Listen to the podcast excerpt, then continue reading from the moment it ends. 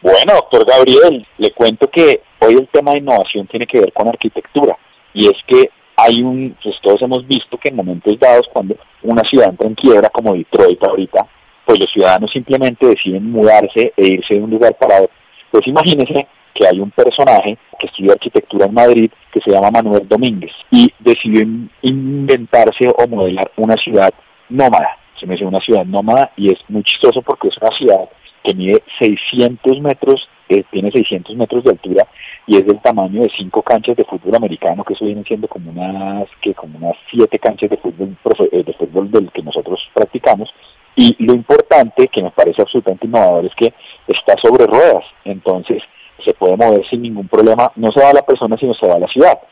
Pero lo que pasa es que esto es una tesis, es una tesis que de alguna manera